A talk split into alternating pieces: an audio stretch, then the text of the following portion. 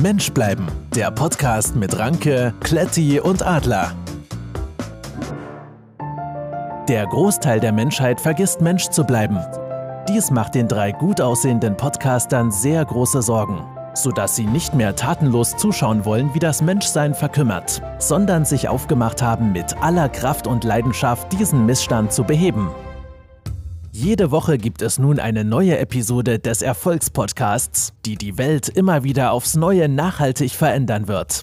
Die drei Menschen hinter der selbstlosen Initiative? Ranke, 32. Großes Latinum, gepaart mit kleinem Ego. Trotzdem bleibt alles anders. Kletti, 24. Ein einfacher Mann, der nicht viel braucht, aber alles hat. Ein Mann, der alles kann und nichts macht. Adler, 52. Liebe ist sein zweiter Vorname. Wenn er sein Herz öffnet, kann man darin Bier kühlen. Mensch bleiben, der Podcast mit Anke, Kletti und Radler.